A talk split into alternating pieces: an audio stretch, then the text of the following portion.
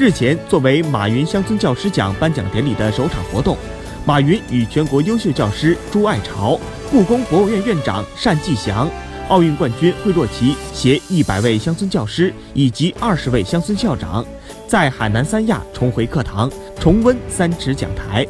其中，惠若琪担任了体育老师，而搞笑担当宋小宝直接升级为了班主任。这同时也是马云与这些乡村教师的第四次三亚之约了。自二零一五年开始，每年腊八，马云都会在海南三亚为乡村教师颁奖。此次颁奖典礼上，马云提倡的乡村寄宿制校舍样板间也将亮相三亚。期间，汪涵作为主持人采访了一对教师夫妻，两位教师说道：“看着孩子们一个个走出贫瘠的大山，他们非常有成就感。”